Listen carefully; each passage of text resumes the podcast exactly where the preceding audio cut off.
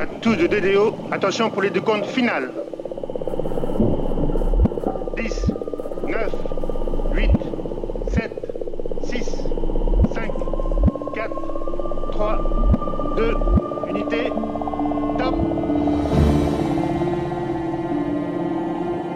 The James Webb Space Telescope has now arrived at its final destination. And this is the first ever image of a black hole. The lander may have lifted off again. Sky Green is running. So maybe today we didn't just land once, we even landed twice. Touchdown confirmed. Receiving.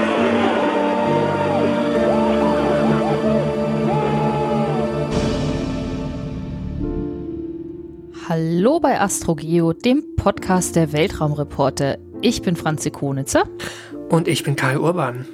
Und wir sind zwei Wissenschaftsjournalisten. Franzi ist Astrophysikerin und hat kein Herz für Pluto.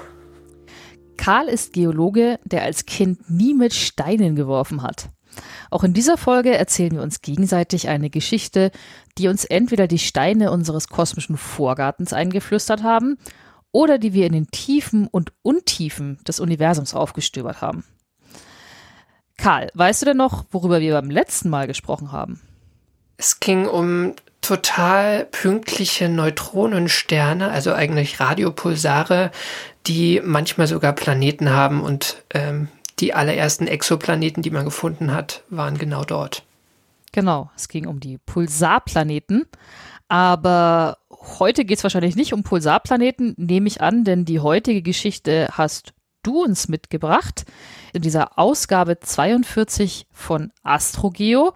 Und ja, was hast du denn für eine Geschichte mitgebracht? Franzi, ich habe was mitgebracht und das habe ich hier bei mir im Studio.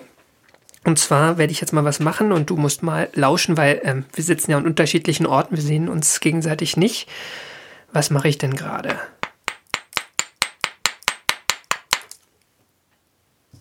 Das war's schon. Deine Klopfen? Ja, das war jetzt nicht so schwierig. Ne? Also ich habe hier, ich habe hier ein altes Familienerbstück. Das ist ein, ein Holzschaft, oben Metall beschlagen, mit einem schönen Metallhammerkopf dran. Also es ist so ein bisschen historischer Schmuck-Geologenhammer, würde ich sagen, aber ein echter Geologenhammer. Mein Opa war kein Geologe, sondern Schauspieler, aber der hat ihn mal zu irgendeiner Gelegenheit geschenkt bekommen, weil der viel Ah. umhergereist ist und dann bekam ich den dann irgendwann. Genau.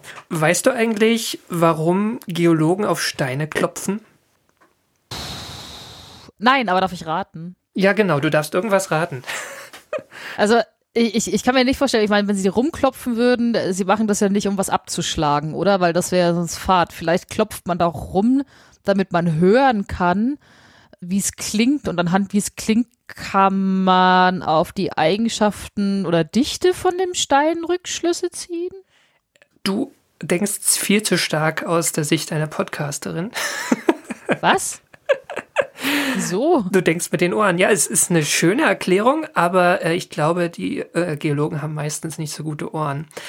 Nee, es ist so, wenn man als Geologe ins Gelände geht, auf eine Exkursion geht, dann äh, sucht man sich ja einen Aufschluss. Also da, wo das frische Gestein rumliegt, ist in unseren Breiten oft gar nicht so einfach, ne? weil irgendwie zugewachsen und Wind und Wetter haben es irgendwie äh, verwittern lassen. Und ähm, wenn ich dann so einen Stein irgendwo aufgelesen habe, dann ähm, sieht er von außen meist nicht sonderlich eindrucksvoll oder eindeutig aus, um was es sich überhaupt handelt. Das heißt, ähm, wenn ich mit dem Hammer draufschlag und der in zwei geht, dann habe ich eine frische Bruchfläche, wo das Gestein, wenn er noch nicht komplett durchverwittert ist, das kann natürlich auch sein, ja, dann, dann kann man ihn manchmal auch einfach nicht mehr bestimmen. Aber in der Regel hat man dann zumindest eine, eine frische Oberfläche. Ne? Man sieht dann auch Mineralkörner, man sieht ähm, Fossilien, die, die drin sind vielleicht. Genau, und äh, alles, was Geologen machen, ähm, das Klopfen, aber auch ähm, Bohren, Bohrkerne nehmen, das, das hängt ja alles damit zusammen. Ne? Man will irgendwie ins Gestein vordringen und das von innen angucken. Also dann geht's wirklich, ich, ich hau wirklich auf den Stein mit dem Hammer, um ihn quasi kaputt zu machen. Genau.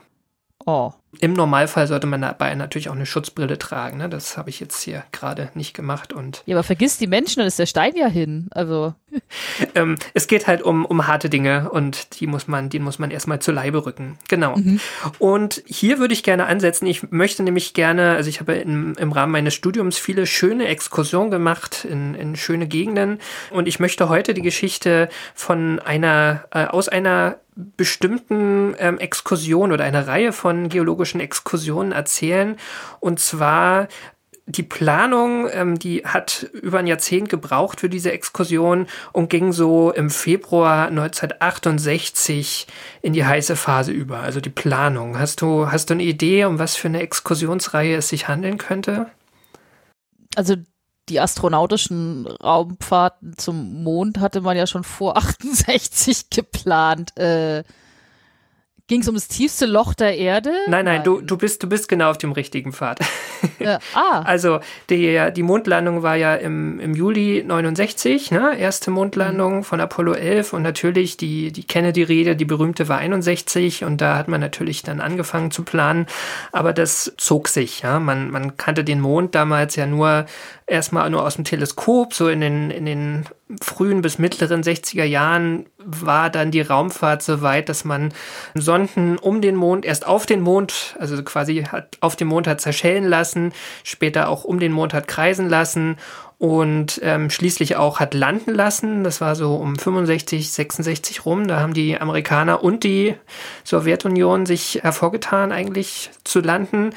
Diese ganzen Bilder haben eigentlich erst so die genaueren Details der Mondoberfläche übertragen und ähm, sozusagen in die, in die Köpfe der, der Missionsplaner für die Apollo-Mondlandung gebracht. Ähm, das heißt, wo man dann wirklich landen würde, das hat sich erst relativ kurz vor der ersten Mondlandung, wurde da erst entschieden. Es gab ein Treffen, das ist ähm, ein relativ wichtiges Treffen gewesen am 8. Februar 1968 und da hat sich das Apollo Site Selection Board, so hieß dieses Gremium innerhalb der NASA, halt auch versammelt. Das war nicht das erste Treffen dieser Treffen, aber halt ein entscheidendes, weil man bei diesem Treffen von 30 möglichen Landeorten für Apollo 11 auf eine Liste von fünf möglichen Landeorten runtergegangen ist. Und diese Liste wurde dann auch später wichtig, weil ähm, wir wissen, es sind nur sechs Missionen am Ende auf dem Mond gelandet. Damals hat man ja noch mit mehr gerechnet. Einige wurden ges- gestrichen später, aber diese Liste von fünf war dann letztlich auch entscheidend eigentlich für ähm, die, die anderen Mondlandemissionen. Jetzt geht es um eine geologische Exkursion, aber natürlich spielen da auch viele andere Faktoren eine Rolle. Hast du eine Idee, was für Faktoren da wichtig waren? Also was, nach was hat man da gesucht oder geguckt? ich würde mal sagen, Prio 1 muss doch eigentlich äh, gewesen sein, dass das Ding als Landeplatz so gut geeignet ist, dass man manuell eine Mondlandefähre darauf landen kann, ohne es als erstes in einen riesigen Stein reinzurumpeln. Oder? Genau, ja. Das ist, das ist auch genau richtig. Diese, diese Geschichte kennt man eigentlich auch so von, von neueren Missionen, so irgendwelchen Kometenländern, Asteroidenländern. Das, das, das sind ja auch oft so Komitees verschiedener Forscher, die, die da zusammensitzen, aber eigentlich sind die Ingenieure oft die, die den Ton angeben, die erstmal sagen, naja, wir müssen erstmal gucken, dass wir herunterkommen. Ja. Was ihr mit eurer Wissenschaft hinterher macht, ist, ist nicht so entscheidend. Und das waren einige Punkte, die da eine Rolle gespielt haben. Das wichtigste und größte, der größte Punkt war letztlich die, die Größe der Landeellipse, also wie groß ist das Gebiet, in dem man einigermaßen sicher ist, runterzukommen und das sollte halt möglichst flach sein. Die war anfänglich 4,8 Kilometer mal 8 Kilometer groß, also schon ein ziemlich großes Areal. Ich glaube, bei späteren Missionen war es ein bisschen weniger. Dann gab es relativ einschränkende geografische Bedingungen, nämlich durften die Apollo-Raumschiffe nur in einem schmalen Band um den Äquator, um den Mondäquator landen, natürlich nur auf der Mond äh, erdzugewandten Seite, weil man ja direkt mit der Erde kommunizieren wollte. Und dieses schmale Band um den Äquator nur fünf Grad nördlich oder südlich. Also das war wirklich ein schmales Band. Das hing mit dem Signal zusammen, dass man ja möglichst ähm, lange gute Kontakte haben, also die Erde möglichst weit oben am Himmel stehen sollte, aus der Sicht vom Mond aus gesehen. Aber darf ich eine Depperles-Frage stellen? Immer, ja. Äh, Also außer, also wenn man, wenn man sagt, das ist mir wurscht, ob ich mit der Erde kommunizieren kann, spricht eigentlich nichts dagegen, auf der Rückseite vom Mond sich mal umzugucken, persönlich, oder? Landetechnisch ist es doch eigentlich wurscht, ob ich eine Mondlandefähre auf der Rückseite auf, aufsetze oder. Ja, richtig. Also wir sind hier wirklich bei diesen Sicherheitsfaktoren. Man hätte natürlich, und das haben ja die Chinesen in der, in der jüngeren Vergangenheit mit ihren Raumsonden gemacht, einfach einen Relais-Satelliten ähm, so postieren können, dass der ähm, permanent auch eine, eine indirekte Sichtverbindung herstellt zur Erde. Das, das hat man damals nicht gemacht. Ist natürlich auch eine äh, erhöhte Komplexität für so eine Mission. Also das hing sicher auch ein bisschen damit zusammen.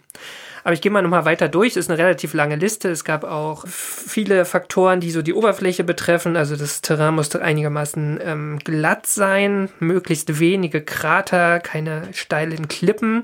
Die, diese steilen Klippen haben was mit der Landung äh, zu tun, aber vor allem mit dem Landeradar, weil das ja sozusagen nach unten immer misst, wie hoch die Kapsel noch ist. Und so eine, so eine Klippe ist so eine Art Diskontinuität. Also da gibt es plötzlich einen Sprung und sowas äh, kann das Radar halt verwirren. Und da wollte man einfach sicher gehen, dass man da nicht ohne Not drüber fliegt.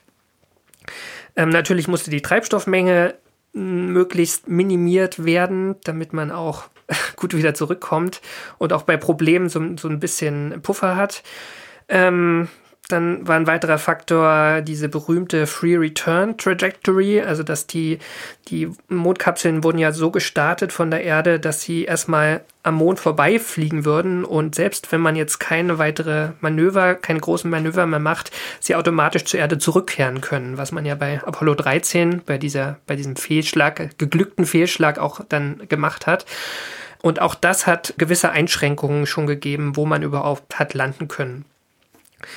Genau, dann gab es noch das Thema Sonnenstand. Der, die sollte möglichst um 7 bis 20 Grad hinter dem landenden Lunar Module sein, also beim, beim Abstieg sozusagen, damit der Pilot oder der, der Kommandant der Landefähre möglichst gute Sichtbedingungen hat. Und dann gab es noch eine Bedingung, was die Hangneigung am Landeort angeht. Die sollte, sollte nämlich unter zwei Grad sein. Also sollte eigentlich möglichst eben sein, damit die landende Kapsel dann nicht noch abrutscht. Ja. Also das waren die Sicherheitseinschränkungen alleine. Das ist schon, äh, schon relativ viel. Später kam dann noch das, das, äh, der, der Lunar Rover dazu, mit dem man rumfahren wollte. Der war ja bei den ersten Missionen noch nicht dabei.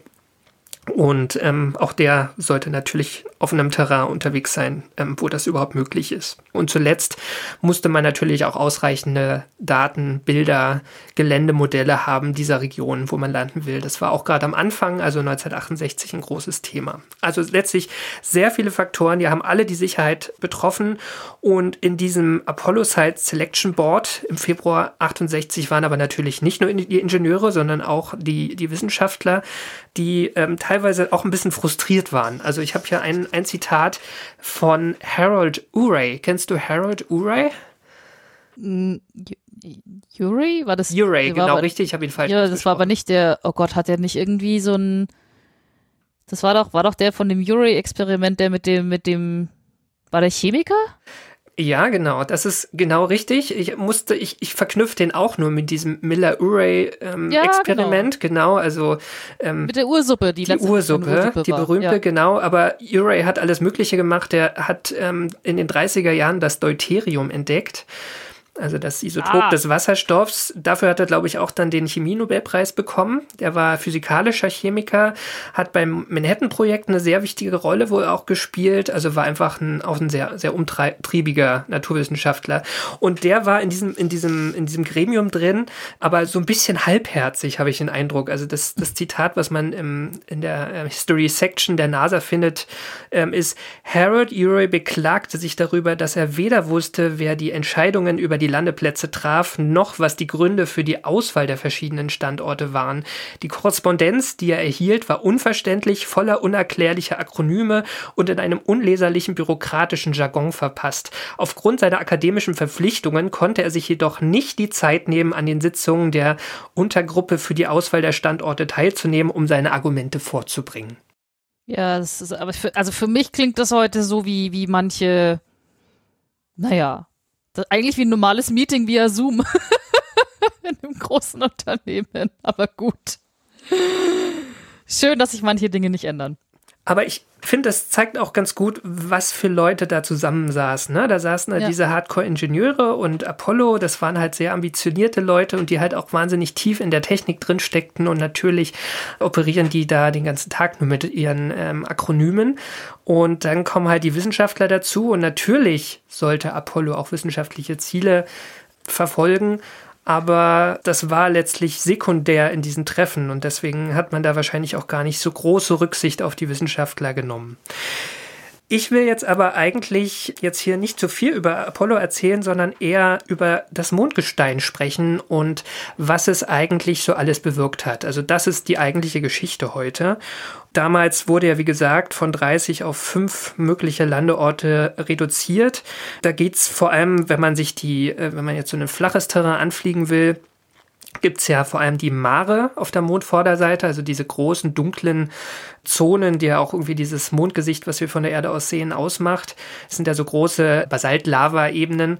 Da gibt's ja vier bis fünf große Mare, die wir, die wir kennen. Also das Mare Imbrium, Mare Serenitatis, da ist Apollo 11 ja dann auch gelandet drin, das Meer der Ruhe. Mare Imbrium heißt Meer des Regens übrigens. Mare Crisium, das ist das Meer der Gefahren.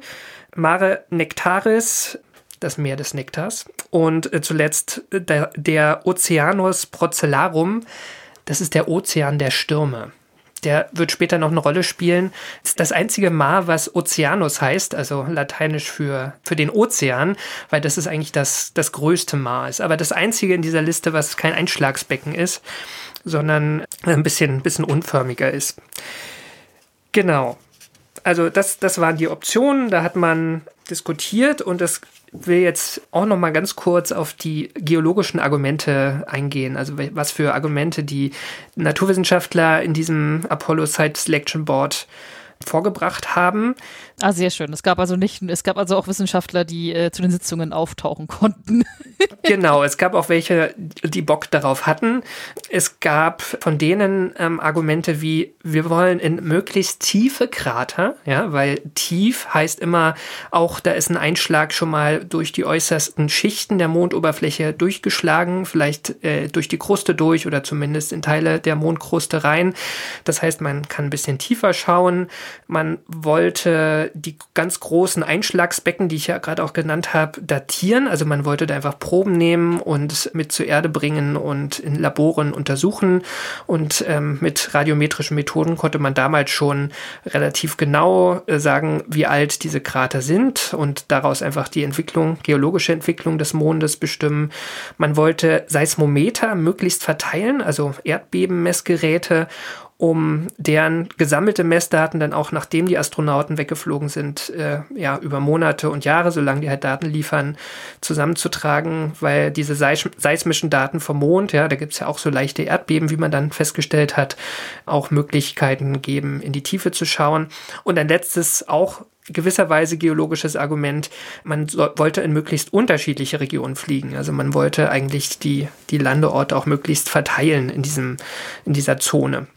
Ja, man, man sieht jetzt auch schon, dass diese ähm, geologischen und die ingenieurstechnischen Argumente hier so ein bisschen gegeneinander laufen, denn wenn so ein tiefer Krater, der hat sicher recht steile Kraterwelle. Es gibt ja auch so sehr große Krater auf dem Mond, die dann, wo die Kraterwelle dann schnell mal ein paar Kilometer aufragen, also das so richtig Hochgebirge eigentlich schon sind und natürlich ist das nicht ganz ungefährlich, darüber zu fliegen und dann da drin zu landen. Während die Ingenieursvariante der Kriterien klingt für mich immer noch eher so, als hätten sie es eigentlich lieber gehabt, wenn die gar nicht zum Mond geflogen wären.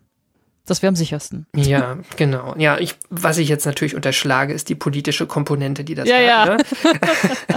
die, die politische Komponente war hier wahrscheinlich auch noch ausschlaggebender als die, die wissenschaftlichen. Also Hauptsache, wir landen irgendwo, egal wie flach es ist, aber wir wollen da jetzt einfach die Ersten sein. Aber ähm, jetzt auch, um, um das nochmal so ein bisschen in, in, in, in, an einem Beispiel zu erzählen, wie schwierig das war, diese Argumente abzuwägen, sauber miteinander.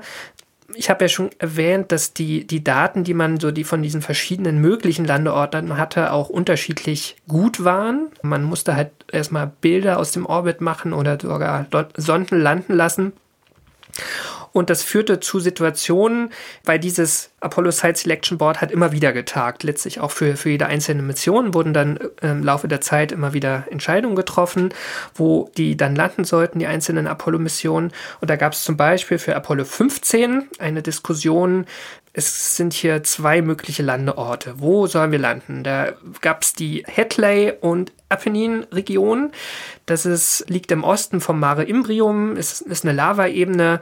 In diesem Mare Imbrium ist ja auch so ein Einschlagsbecken, also am, am Rande gibt es in, in Fahrweite einen, ähm, ein, so Bruchschollen von diesem Einschlag, also so große Gesteinsblöcke, also so mehr, mehr hausgroß sozusagen, also eher so Berge, die, die man dann anfahren könnte. So, das war die eine Option. Die andere Option waren die Marius Hills. Und das ist eine vulkanische Provinz, sagt man, wo es ähm, sehr viele Wölbungen gibt. Das ist die größte Häufung von Vulkanen, wie man sie jetzt auf der Erde wahrscheinlich bezeichnen würde. Also so einzelne Berge, die nebeneinander liegen und die alle durch vulkanische Tätigkeit entstanden sind. So hat man es damals interpretiert und so interpretiert man es heute noch.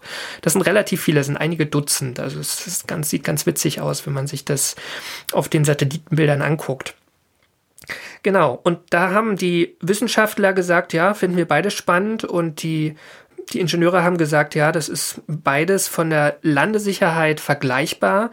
Und dann kam David Scott dazu, der Kommandant des Lunar Modules, und der hat gesagt, ja, er könnte in beiden landen, aber aus dem Bauch raus würde er sich eher für Hadley und Abenin entscheiden. Also der hat mhm. einfach da aus dem Bauch raus gesagt, okay, äh, so sieht das aus, dann, dann machen wir jetzt das. Genau, diese Marius-Hirts, die dann am Ende nicht angeflogen wurden, die liegen übrigens in Oceanus Procellarum, also in dieser, in dieser sehr großen Mare-Region. Das Apollo-Programm nahm dann seinen Lauf. Äh, es wurde Mondgestein in großen Mengen gesammelt. 382 Kilogramm nämlich bei, bei allen sechs Mondlandungen insgesamt. Fun Fact am Rande, ähm, fast ein Drittel davon nur mit Apollo 17. Ich habe den Namen vergessen, aber ja. das war doch der Witz, dass die sogar irgendwie zu irgendwelchen, ich sag, ich sag jetzt mal böse, sei es mir nicht böse, dass die zu irgendwelchen Steineklopfen-Seminaren in Deutschland sind die doch gefahren und haben da irgendwie, äh, haben da irgendwie ein Seminar gemacht, wie man, wie man so äh, Steine sammelt oder irgendwie so. Da war doch was. Der Geologe war Harrison Schmidt. Ja, ähm, genau. Genau, die waren im, im Nördlinger Ries waren die, glaube ich. Ne? Ja, das ist genau, ja so einer der, der ganz großen Einschlagskrater, die man weltweit eigentlich sehr gut studieren kann. Ähm, und der liegt im östlichen Bereich der Schwäbischen Alb. Und der, der Harrison Schmidt übrigens, ich habe ich hab letztes Jahr äh, bei so einer Konferenz die Teilnehmerliste geguckt, äh, die ich für, für journalistische Zwecke verfolgt habe. Und der ist auch immer noch aktiv. Ja? Der hatte da einen Vortrag der, der Mann ist jetzt auch fast 90, also schon, schon beeindruckend. Ja, also wie gesagt, vielleicht hat ihn das auch im Nordrhein Ries so beeindruckt, dass er sich gedacht hat, cool, wenn wir schon mal auf dem Mond ist, nimmt man ein bisschen mehr mit. Absolut, so. genau. Ja, ich meine, die, die mussten natürlich gucken, dass sie wieder zurückkommen. Insofern war das wahrscheinlich schon alles vorhergesehen. Aber es war natürlich ein Glück letztlich, dass der bei dieser letzten Mission mitgeflogen ist. Und ich würde jetzt gerne einfach mal durchgehen, was dieses Mondgestein eigentlich alles bewirkt hat. Und zwar nicht nur für die Wissenschaft. Aber wir fangen mal kurz bei der Wissenschaft an oder bei den Fragen, die man sich gestellt hat, ähm, die man eigentlich mit dem Mondgestein beantworten wollte damals. Nämlich die Fragen, wie ist der Mond überhaupt entstanden und wie wurde seine Oberfläche geformt? Die Entstehung des Mondes ist natürlich auch mit der Entstehung der Erde verknüpft. Also das waren beides große Fragen. Und eine weitere Frage, die eher so für die Zukunft der Menschheit vielleicht relevant ist, ähm, gibt es Wasser auf der Mondoberfläche irgendwie im Untergrund? Also das waren so, gab sicher noch mehr Fragen, aber das waren so die ganz großen Fragen. Was die NASA dann aber erstmal gemacht hat mit diesem Mondgestein, was zur Erde gebracht wurde, ist was ganz anderes. Also natürlich, das Mondgestein ging in die Labore, aber für die NASA ähm, war natürlich oder für die Vereinigten Staaten war Apollo ja natürlich ein großes politisches Ereignis, eins auch was bis heute ja strahlt und was, was ähm, ja, viele Folgen hatte auf wirtschaftlicher, auf ökonomischer Seite. Und das wollte man zeigen. Wir haben das jetzt geschafft. Und dann gab es ja diese Geschenke für alle möglichen Länder. Also diese berühmten Goodwill Moon Rocks, die man einfach aus diplomatischen Gründen an verschiedene Regierungen aller Welt verteilt hat. Ähm, dieses Mondgestein Ähm, das war letztlich ein, eine Plakette. Eine Plakette, aber nicht irgendeine Plakette, sondern eine Plakette, die ähm, Apollo-Raumschiffe mit zum Mond genommen haben, um sie dann wieder mit zurückzunehmen, um sie damit zu adeln, denn diese Plakette war ja dann schon auf dem Mond. Ne? Also man hat nicht nur Mondgestein mitgenommen, sondern auch so ein paar äh, Metallplättchen, damit man die dann weiter verschenken kann. Und mit dieser geadelten Plakette wurde dann noch ein Reiskorn großes Fitzelchen Mondregulit oder Mondstaub mit überreicht. Und zwar Was Reiskorn groß ist, wenn sie das allen Ländern gemacht hätten, da wäre aber immer noch von den 300, was hast du nicht gesehen, Kilogramm total viel übrig. Das ja, ist ja, sie also, haben nicht alles verscheuert. ja, aber da hätten sie schon, also ein bisschen mehr als ein Reiskorn, hätten sie schon auf dem Rippen leiern können. Also. Ja, genau. Aber ähm, was, was interessant ist, es wurde an 135 Staaten vergeben. Ich weiß, ich habe nicht nachgeguckt, wie viele Staaten es damals gab, aber es ist nah dran. Also, wenn man sich diese Liste anguckt, jetzt nur mal eine Auswahl, ja, also ich, die, die ganzen großen ähm, wirtschaftlich starken, starken Staaten waren dabei, aber ich habe mal ein paar andere noch drin. Afghanistan, Albanien, Botswana, Kuba, Äthiopien, China, Malta, die Sowjetunion, Polen, Tschechoslowakei, Singapur, der Vatikanstaat, Westdeutschland, Jemen. Also das ist jetzt eine ganz äh, recht, recht ähm, individuelle Auswahl der Länder, aber du siehst, es waren eigentlich alle dabei. Ein Land hat mir gefehlt. Hast du eine Mhm. Idee, welches? Die Sowjetunion? Nee, die habe ich gerade aufgezählt. Äh, Also ich gebe dir einen Tipp, es ist ein nicht ganz unwesentliches Land gewesen damals im östlichen Teil Mitteleuropas. Die DDR? Genau. Warum hat die DDR keins Ernsthaft? bekommen? Weil die, weil, weil die USA vielleicht da, dagegen waren, dass das sowieso ein geteiltes Land ist? Nee, also so? Westdeutschland hat's bekommen, die DDR war ähm, international nicht anerkannt oder zumindest von den, von den NATO-Staaten nicht anerkannt in der Zeit. Na, da Ach, war fies. das Thema Kalter Krieg, ähm, Blockade und so weiter und ähm, Sonderstatus Berlins und Blöde Frage, hat, hat Taiwan was gekriegt? tja, das ist die nächste politische Frage. Das müssen wir, das müssen wir mal nachschlagen. Auf jeden Fall ist das halt Teil dieser Moonrock-Politik gewesen. Ja, also das mit der DDR, weiß nicht, ob das jemand übel genommen hat. Mit diesen Mondgesteinen, die man natürlich jetzt nicht nur an Regierungen verteilt hat, wie du gesagt hast, es ist sehr viel übrig geblieben. Das ist in, innerhalb der USA verteilt worden, aber dann auch relativ schnell international, zumindest an, an Partnerländer wurde, da wo, also auch signifikantere, größere Stücken, die wurden untersucht. Auch nach Deutschland ist jetzt nicht nur dieses Reiskorn gekommen. Also ich weiß hier an der, an der Uni Tübingen, ähm, wo ich ja studiert habe, da gab es einen sehr ähm, umtriebigen ähm, Geologen, der auch die Apollo-Astronauten da im Nördlinger Rieds mit unterrichtet hat. Und deswegen wurde kurz nachdem ja die Mondlandung passiert waren, wurde halt auch ein größeres Stück Mondgestein ähm, an die Uni Tübingen transportiert. Und zwar auch richtig in Stuttgart auf dem Flughafen gelandet und dann mit Polizeischutz wohl nach Tübingen transportiert. Also das, das war ein großes Thema damals. Danach, also nachdem das auch dann wissenschaftlich untersucht wurde, ist halt Zeit verstrichen. Und wie es so ist, wenn Zeit verstreicht und Menschen ihren, ihr Leben weiterleben, auch Wissenschaftler ihr Leben weiterleben, es passieren Dinge, die man vorher nicht äh, einberechnet hat. Also das Mondgestein, Brocken wurden über die Zeit verloren, vergessen, verkauft, Verloren. versteigert. Verliert man, wie verliert man sowas denn? Also ich meine, gut, wenn jetzt nur Reiskorn groß ist, aber gut, dann pappt ja vielleicht noch die Plakette drauf, aber wie, wie verliert man das denn? Du musst mich die Liste noch zu Ende lesen lassen. Also nochmal verloren, Ja. vergessen, verkauft, versteigert, wiedergefunden teilweise und gegessen. Und wer hat's gegessen? Genau, also das, das ist wahrscheinlich schon fast Inhalt einer eigenen äh, Folge, diese, diese Mondgestein-Geschichte.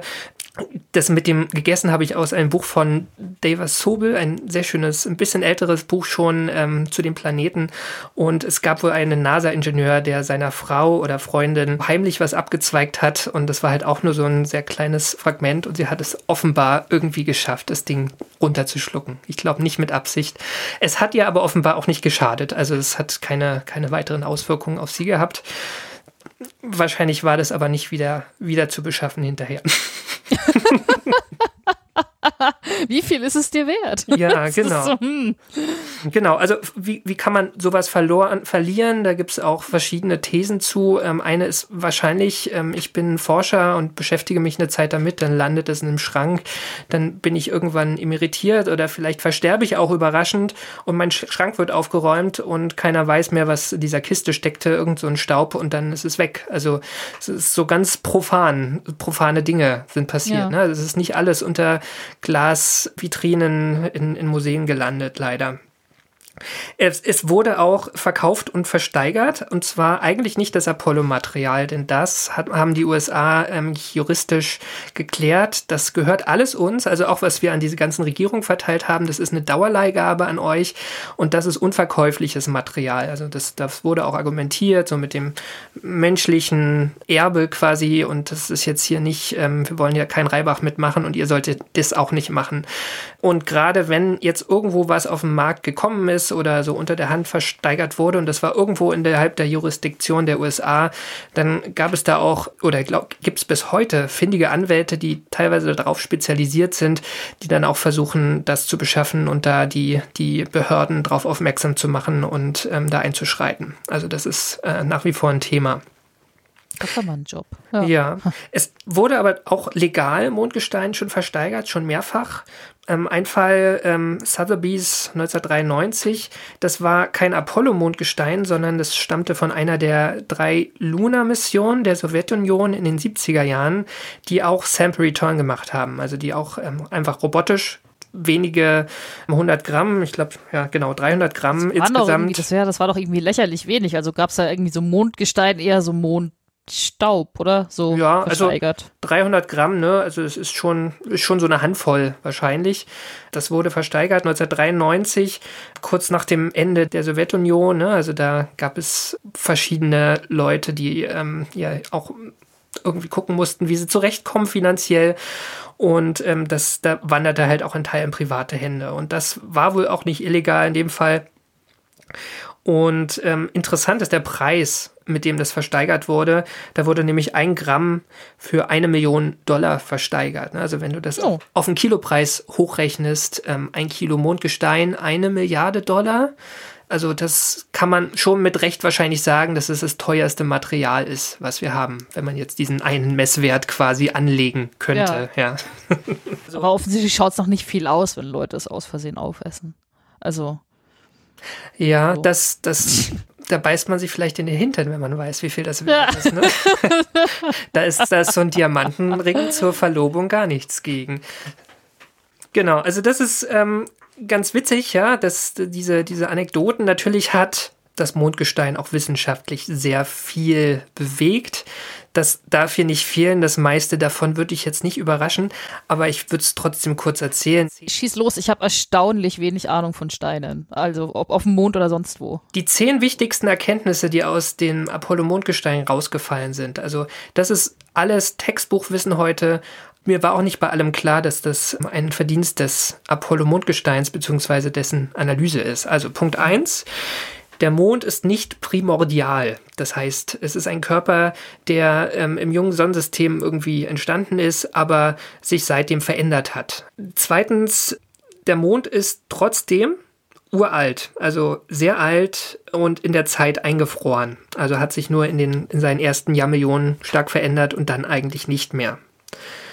Dritter Punkt, die ältesten Gesteine, die wir kennen, die wir in den Händen gehalten haben, stammen vom Mond. Das ist also 4,4 Milliarden Jahre. Das ist, das ist fast das Alter der Erde, was man mal bestimmt hat.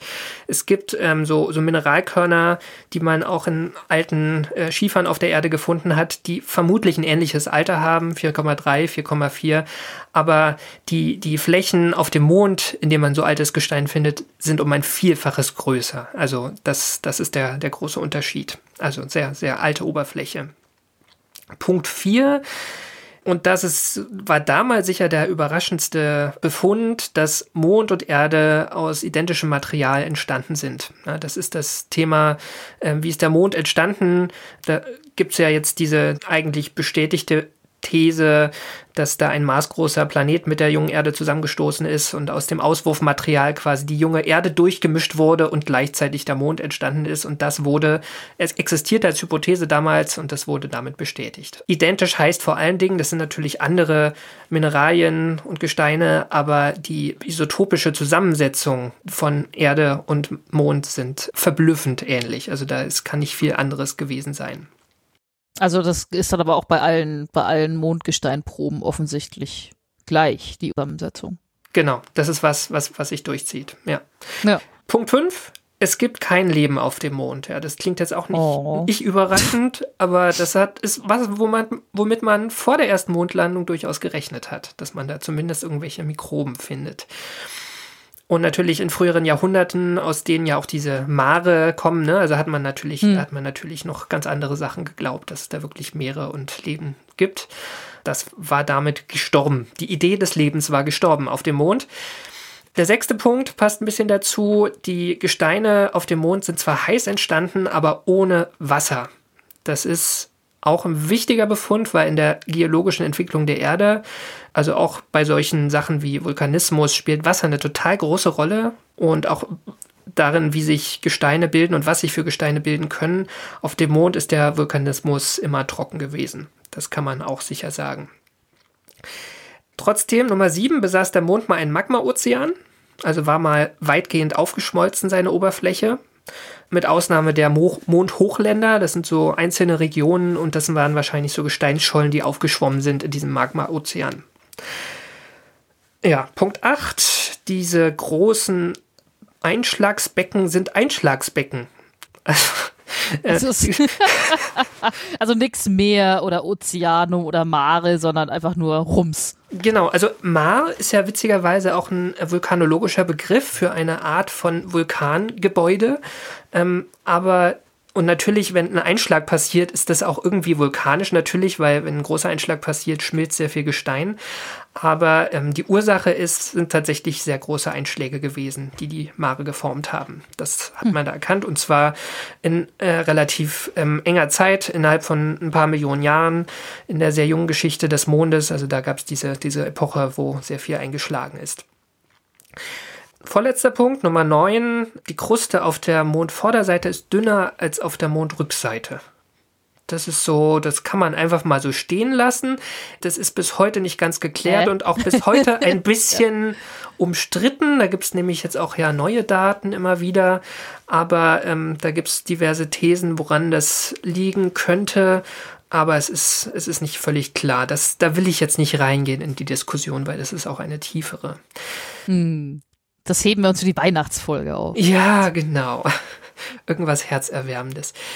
Genau, und der letzte Punkt, die Mondoberfläche ist zu großen Teilen mit einem sehr staubigen Material bedeckt, nämlich diesem berühmten Regolith. Ja, der Begriff ist ja auch vor allem aus der Mondforschung geprägt worden, der einfach entsteht, weil ja ständig auch kleine Meteoriten auf, den, auf die Oberfläche prasseln und äh, die Oberfläche zertrümmern und das wird mit der Zeit immer feiner. Und in diesen Regolith eingearbeitet ist Wasserstoff, der aus dem Sonnenwind stammt. Ah. Genau. Das war der zehnte Punkt. Und das waren so die, die zehn Punkte. Ich finde, das sind total coole Sachen dabei und auch vieles, was man schon mal gehört hat. Und das hat sich ja damals alles ganz gut ableiten lassen. Ne? Das waren so die 10, 20, 30 Jahre nach dem Apollo-Programm. Die Forschung geht teilweise ja bis heute. Es gibt ja auch immer noch eingelagerte Proben, die jetzt mit neueren Analysegeräten auch zunehmend angeschaut werden. Also da ist immer noch viel Potenzial. Zwischen 1976, das ist da, wo die letzte Luna-Mission der Sowjetunion gestartet ist, und dem 16. Dezember 2020 gab es keine frischen Proben vom Mond. Weißt du noch, was am 16. Dezember 2020 war? Changji 5. Jawohl. Also ich glaube, es heißt Chang'e, äh, aber Chang'e. Ja. Äh, ich, ich kann, ich kann, ich kann, ich weiß, kann das es, auch ich nicht so weiß, genau. es ist das äh, Wort für die äh, chinesische Mondgöttin und Yutu ist der Jadehase, dieser kleine Rover, der auch auf der Rückseite des Mondes äh, durch die Gegend gondelt. Ja, ich, ich kann das Pinyin das nächste Mal nachschauen, bis man, wie man äh, Chang'e ausspricht. Aber ja, Chang'e 5 war die, war die, war die äh, chinesische Mondmission, glaube ich, im, war die nicht im Ozeanum Procellarum irgendwie? Genau, du bist gut. Genau, genau. Also zum, zum Landeort können wir gleich noch kommen. Vielleicht nur ähm, die Mission selbst. Das sagt jetzt wahrscheinlich alles was. Ne? Das war, ist ja eine recht komplexe Mission gewesen aus vier Komponenten, nämlich die ist natürlich gestartet. Dann bestand die aus einem Lander, in diesem Länder war eine Aufstiegssonde drin, dann gab es noch einen Orbiter, der am Mond rumgeflogen ist und zum Schluss gab es noch eine ähm, Rückkehrkapsel, die dann auch den Wiedereintritt durch die Erdatmosphäre überstanden hat und dann ja auch am Ende am 16.12.2020 in der inneren Mongolei gelandet ist, wo die chinesischen Missionen ja meistens landen. Ja, da ist halt nix, ne? Also, da ist nix, genau, da kommt man gut runter und da findet man auch was, ne? Also einfach schöne Wüste. Genau, und diese, dieser Lander, der hatte zwei Dinge dabei, der hatte keinen Hammer dabei. Das ist irgendwie, das mit den Hämmern ist irgendwie äh, nur was für menschliche Geologen, ja. Die äh, Roboter haben meistens eine Schaufel und in dem Fall war auch noch ein Bohrer dabei. Schaufel und Bohrer. Die Schaufel hat das feine Regolithmaterial einge, eingesackt und der Bohrer hat halt auch noch ähm, festes Gestein erbohren können. Und die haben immerhin mit dieser komplexen Mission, komplex im Sinne von äh, durchaus schwer, trotzdem es geschafft, 1,7 Kilogramm Material zur Erde zurückzubringen. Ja, also die, die drei Luna-Missionen in den 70ern der Sowjetunion, die haben ja nur 300 Gramm geschafft. Ist natürlich auch ein gewisser zeitlicher Abstand jetzt, auch technologisch gesehen. Auf der anderen Seite war 2020 das chinesische Mondprogramm auch erst 14 Jahre alt. Also das war die fünfte Mission zum Mond, fünfte robotische Mission zum Mond. Also das war schon, würde ich sagen, eine sehr beeindruckende Leistung, das zu schaffen. Und wie du sagst, sie sind in Oceanus Procellarum gelandet. Nicht ganz da, wo diese Apollo 15 Mission hätte landen sollen, also ein bisschen eine andere Ecke. Es ist ja ein sehr großes Mar. Und zwar in der Nähe von Mons Rümka. Das ist so ein sehr großer Vulkanbau auch, also ein vulkanisch gehobener Hügel letztlich. Und ich habe dir jetzt was mitgebracht, nämlich ein, ein kurzes Statement von Harald Hiesinger. Der ist Planetengeologe mhm. ähm, an der Universität Münster und einer, ich würde sagen, schon einer der, der profiliertesten deutschen Planetenforscher zum Thema Mond. Ich finde das lustig, dass du sagst Planetenforscher zum Thema Mond. Okay, Mondforscher, ja. Planetologen, genau. Monde sind ja auch nur Planeten, gell? Oh, oh das, ist, das ist eine andere Debatte. Genau, da steigen wir nicht ein. Genau, wir, wir, Lieber nicht. Wir, wir hören mal ähm, Harald Hiesinger, der jetzt an dieser Mission nicht direkt beteiligt ist. Also ich wollte einfach von ihm wissen, wie er das einschätzt. Ähm, wie, wie spannend ist das eigentlich, was die Chinesen da zurückgebracht haben? Wenn Sie auf die Mondvorderseite schauen, im Nordwesten oben, sehen Sie meistens so ein dunkles Gebiet, das mit vulkanischem Material bedeckt ist. Und Alterszählungen haben zum Beispiel ergeben, dass diese Basalte eben unterschiedlich alt sind. Und diese Landestelle befindet sich in einem sehr jungen Gebiet, plus minus 1,3 Milliarden Jahre alt ist laut meinen Kraterzählungen. Äh, andere Leute haben da auch andere Alter mit Kraterstatistiken ermittelt. Also das ist ein vulkanisches Gebiet, das eben sehr, sehr jung ist und daher spannend ist, weil alle anderen Gebiete, die man mit Apollo bisher beprobt hat, deutlich älter sind. Genau, also was ich hier noch erzählen will, ist so die Frage, jetzt in die, in die Gegenwart überlegt, warum landen wir jetzt wieder oder landen die Chinesen jetzt wieder auf dem Mond und was ist da eigentlich wissenschaftlich noch zu holen? Und was der Harald Hiesinger hier erzählt, ist quasi, warum er dieses Gebiet im Oceanus Procellarum in der Nähe von Mons Rümka so spannend findet. Nämlich hat man festgestellt, dass die ganzen sechs Landestellen, wo die Apollo-Missionen gelandet sind, ziemlich alt sind. Da sind alle so um die 3,7, 3,8, 3,9 Milliarden Jahre alt, alles Gestein, was da eingesammelt wurde. Und man kann ja von der Mondoberfläche aus, auch mit neueren Sonden, hat man ja mittlerweile sehr gutes Daten- und Kartenmaterial, ähm, sich angucken, wie viele Krater in den verschiedenen Regionen sind. Und man kann so diese Regionen da so grob, Pi mal Daumen, auch schon ganz gut datieren, also sagen, wie, wie alt die sind oder wie lange das her ist, dass die Oberflächen geologisch entstanden oder überformt wurden das letzte Mal. Also zum Beispiel, wann das letzte Mal der Lava geflossen ist oder auch wie alt ein großer Krater ist, nämlich wenn der von vielen kleinen Kratern wieder durchsetzt ist, dann muss er relativ alt sein. Und Diese Landeregion von Chang'e 5 ist tatsächlich eine sehr junge Region und zwar wahnsinnig jung. 1,3 Milliarden Jahre klingt wahnsinnig jung, oder? Also das ist ja ein junger Hüpfer Genau. im Vergleich zu den anderen. Genau, aber das ist tatsächlich total spannend äh, jetzt für, für Leute wie ähm, Harald Hiesinger, dieses Gestein in die Finger zu bekommen oder sich auch nur die Analysen davon anzuschauen, weil das so äh, diese Modelle, die man hat, wie sich der Mond so über die Jahrmilliarden entwickelt hat, da fehlten sehr viele Punkte drauf. Man hat so ein paar Punkte ganz am Anfang und dann habe ich ja auch gesagt, eine, eine, eine Erkenntnis von Apollo war, der Mond ist eigentlich eingefroren nach sein, relativ schnell nach seiner Entstehung. Aber es gibt da diese Regionen, die jünger sind und die, wo irgendwie Vulkanismus eine Rolle spiel, gespielt hat. Und ähm, da hat man noch keine Proben von. So, das hat man angeguckt. Da gab es letzten Herbst ähm, ein Paper zu. Ähm, da habe ich mit Harald Hiesinger halt auch drüber gesprochen. Da kann man noch nicht wahnsinnig viel dazu sagen. Eine für mich schon recht überraschende Erkenntnis und auch für Harald Hiesinger war die Frage, ähm, wie dieser Vulkanismus ähm, hat stattfinden können. Also die, die Schätzungen waren tatsächlich, das könnte in die Richtung gehen, wahrscheinlich aber eher älter, weil es nicht mit den unseren Modellen zusammenpasst. Jetzt weiß man mit Isotopen, radiologischen Untersuchungen, das ist tatsächlich, sind tatsächlich diese 1,3 Milliarden Jahre und wie kann der Mond da noch so viel Wärme erzeugt haben? Das ist so die große Frage. Also er ist ja, der Mond ist zwar heiß entstanden, aber ist relativ schnell ausgekühlt, weil er ja viel kleiner ist als die Erde. Das ist ein, eine Frage. Da gab es schon in den frühen 90er Jahren eine These, ich glaube von einem französischen Planetenforscher, Mondforscher, der gesagt hat, ähm, es könnte sein, dass da einfach mehr Thorium im Gestein ist. Die Chinesen haben jetzt aber fast kein Thorium gefunden in ihren Proben. Also dass diese These ist, scheint damit zumindest nicht sonderlich stark mehr zu sein.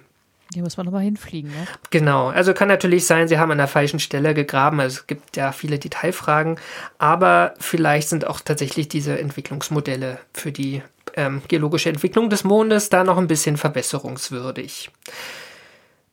Das ist an sich schon ganz spannend, aber es hat natürlich jetzt auch, dass die Chinesen das gemacht haben, eine, eine politische Komponente. Also wenn wir uns erinnern, die Amerikaner haben diese Goodwill Moon Rocks zumindest an sehr viele Staaten verteilt damals, auch an China.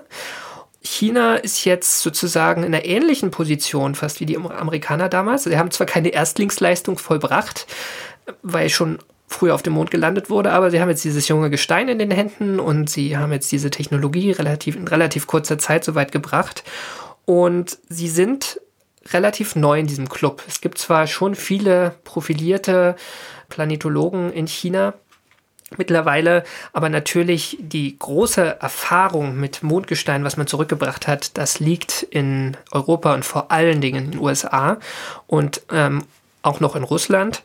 Und die Chinesen sind sozusagen, ja, in, vielleicht ein bisschen in einer schwierigen Situation. Also, meines Wissens gab es keine Goodwill Moon Rocks von China jetzt an, an andere Staaten, zumindest nicht in dem Ausmaß.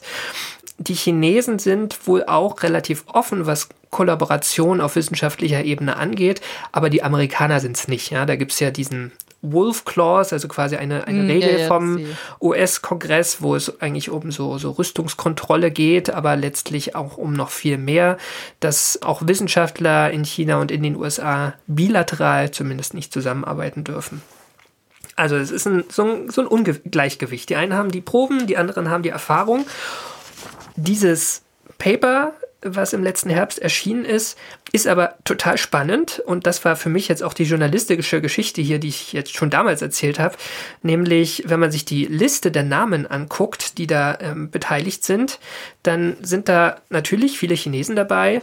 Es ist aber auch ein russischer Forscher dabei, Alexander Nemchin oder Nemchin, weiß nicht genau. Der ist aber allerdings mittlerweile Professor in Australien an der School of Earth and Planetary Sciences an der Curtin University in Perth.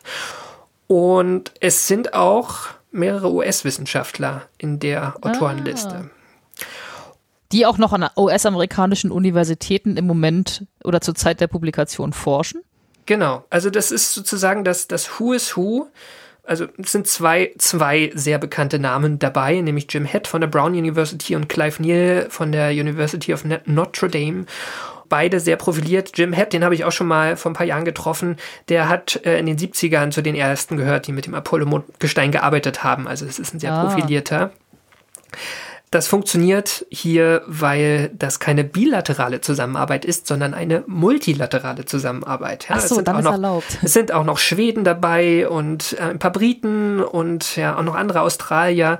Und ähm, dadurch wird es sozusagen komplexer und politischer, politisch dann auch ein bisschen weniger gefährlich für die US-Forscher. Aber eigentlich ist es doch Wahnsinn, dass quasi die US-Forscher als Forscher, die in der, äh, ich sag mal, Demokratie leben und arbeiten, dass die dann was auf die Finger kriegen von ihrem Staat, weil sie es wagen, mit anderen Forscherinnen und Forschern aus einem anderen Staat zusammenzuarbeiten. Genau, ich, ich will jetzt sogar noch mehr tun. Ich will ähm, die, die Chinesen da eigentlich noch stärker ins positive Licht rücken. Also ich, ich möchte das nicht, sondern ich erzähle einfach, ähm, was Fakt ist. Nämlich habe ich den Alexander Nemchin habe ich gefragt, mit ihm habe ich auf, auf Englisch mich unterhalten und ähm, ihn gefragt, wie das eigentlich ist, weil das Mondgestein für dieses Paper, was Chang'e 5 zurückgebracht hat, wurde nur in chinesischen Laboren untersucht und ähm, ist jetzt noch nicht zum Beispiel zu ihm nach Australien gekommen oder in die USA. Und genau, das wollte ich einfach mal wissen, wie, wie er da drauf blickt. Also auch die Frage, wie lange das vorgesehen ist. Initially, they, they said that uh, some, somewhere between one uh, half a year to one year, uh, Chinese researchers got priority, and then so several samples cannot be analyzed outside of China. So everything should be done inside. I talked to uh, these colleagues in Beijing recently, a couple of weeks ago, and they said that uh, space agency is dis- currently discussing opening it up. So they're preparing uh, documents and instructions of how to apply for international groups. So yes, okay, we don't know how much time it's going to take, maybe a couple of months, three months, but sometimes next year uh, they will announce that it's open for international applications. At the moment, yes, you need to do everything in China. Okay, also was, was er hier sagt, ist letztlich, ähm, die, die Chinesen haben da offenbar eine, eine Phase, in der nur chinesische Forscher das Mondgestein analysieren dürfen, aber sie bereiten schon vor, dass das auch woanders hin gebracht werden kann. Man kann sich da bewerben, ähm, letztlich mit, mit einem wissenschaftlichen Proposal und ähm, dann wird es auch einen Prozess geben, dass andere Labore weltweit damit arbeiten können. Ich frage mich, ob wir auch ein Proposal schreiben können, wenn wir reinschreiben, wir versprechen hoch und heilig, es nicht aus Versehen zu verschlucken oder zu verlieren. Und wir wollen es natürlich auch nicht verstei äh, ähm, versteigern, ja. Ja, das sowieso nicht, um Gottes Wir wollen doch nicht reich werden, so ein Quatsch. nee, was ich, was ich hier interessant finde, ist, was äh, Alexander Nemchin beschreibt, ist ja ein ganz üblicher Prozess in der Wissenschaft und speziell in der Planetologie und in, in der ja, Erforschung des Sonnensystems, dass es einfach diese Phase gibt, wo die Staaten oder Raumfahrtagenturen und, und deren Beitragszahler die für eine Mission gezahlt haben, einfach eine gewisse Fa Zeit haben, mit den, mit den Proben zu arbeiten. Ne? Das ist jetzt auch ganz aktuell bei den Hayabusa-Missionen, bei den japanischen Asteroidensonden so. Die haben ja auch Proben zurückgebracht. Das ist bei Osiris Rex so, der, der NASA-Sonde, die einen Asteroiden besucht hat.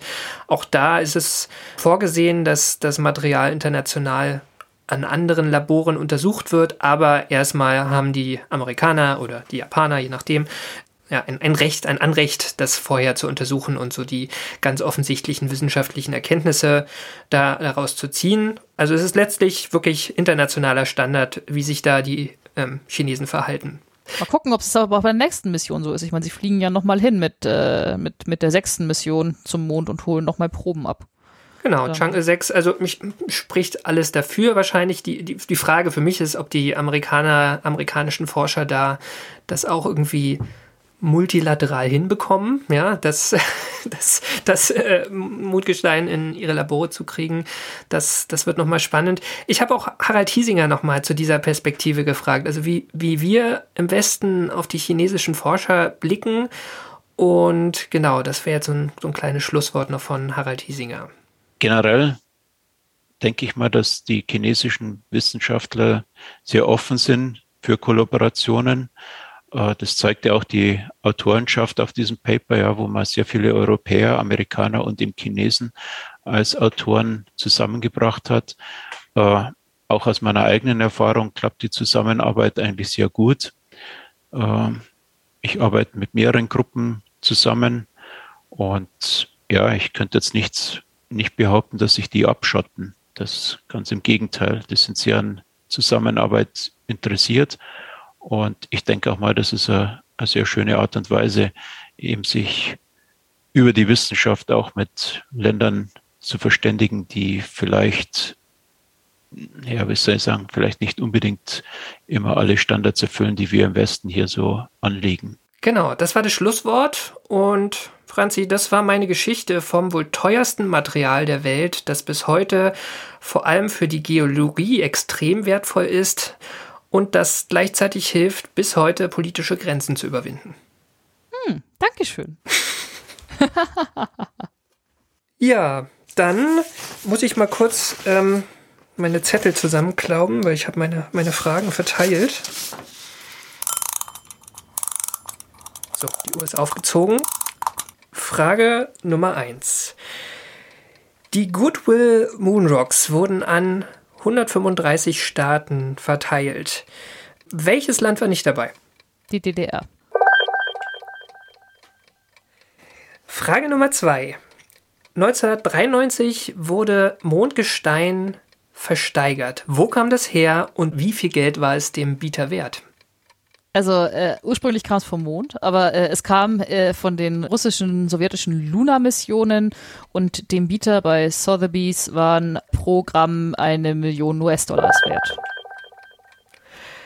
Und Frage Nummer drei ist eine etwas längere Antwort äh, nötig. Nenne mindestens fünf wissenschaftliche Erkenntnisse, die man aus dem Apollo-Mondgestein gewonnen hat. Oh nein. Moment, Moment. Der Mond ist tot. Also der ist schon relativ lange, da, da rührt sie nichts mehr. Der Mond ist kein primordialer Körper. Der Mond und die Erde bestehen aus dem gleichen Material. Im Mondregolith findet sich Wasserstoff vom Sonnenwind und aus unerfindlichen Gründen, die du mir nicht näher erklären wolltest, ist die Kruste auf der Vorderseite dicker oder dünner, ich hab's vergessen, als auf der Rückseite. Genau, das will ich gelten ja. lassen. Sie ist dicker.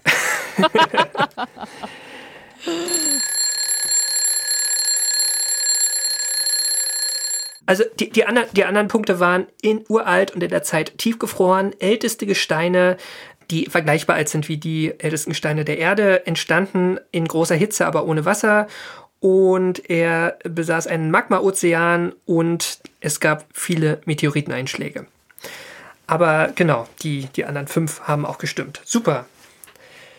Geil. Irgendwas habe ich mir trotzdem gemerkt. Sehr gut. Dann Schlussmoderation, oder? Machen wir den Deckel drauf. Und das war sie, die 42. Ausgabe von AstroGeo. Wir danken allen, die unsere Arbeit unterstützen. Das sind die regelmäßigen Abonnentinnen der Weltraumreporter, dem Online-Magazin und das Abonnement kostet nur 3,49 Euro pro Monat. Genauso danken wir den Flatrate-AbonnentInnen der Riff Reporter. Die Riff Reporter sind eine Genossenschaft von über 100 freien und unabhängigen Journalistinnen und Journalisten, die zu vielen relevanten Themen arbeiten. Alles frei von Werbung und fiesen Trackern und recherchiert unter strengen journalistischen Standards. Jedes Abo bei den Riff Reportern hilft auch uns aber genauso euch, denn ihr erhaltet Zugang zu allen vielfältigen und tiefgründigen Recherchen. Wir danken allen, die diesen Podcast direkt unterstützen, entweder über Steady oder direkte Überweisungen. Alle Möglichkeiten, uns zu unterstützen, findet ihr auf unserer Website astrogeo.de. Und wenn euch die Folge gefallen hat, hinterlasst uns gerne einen freundlichen Kommentar oder eine Bewertung bei iTunes, Spotify, direkt auf unserer Webseite oder wo auch immer ihr diesen Podcast hört. Feedback oder Ideen für neue Themen könnt ihr uns auch auf Twitter unter astro-geo zukommen lassen oder schreibt uns eine E-Mail an redaktion.astrogeo.de. Und zuletzt danken wir euch fürs Zuhören. Wir sagen Tschüss, ich sag Ad Astra.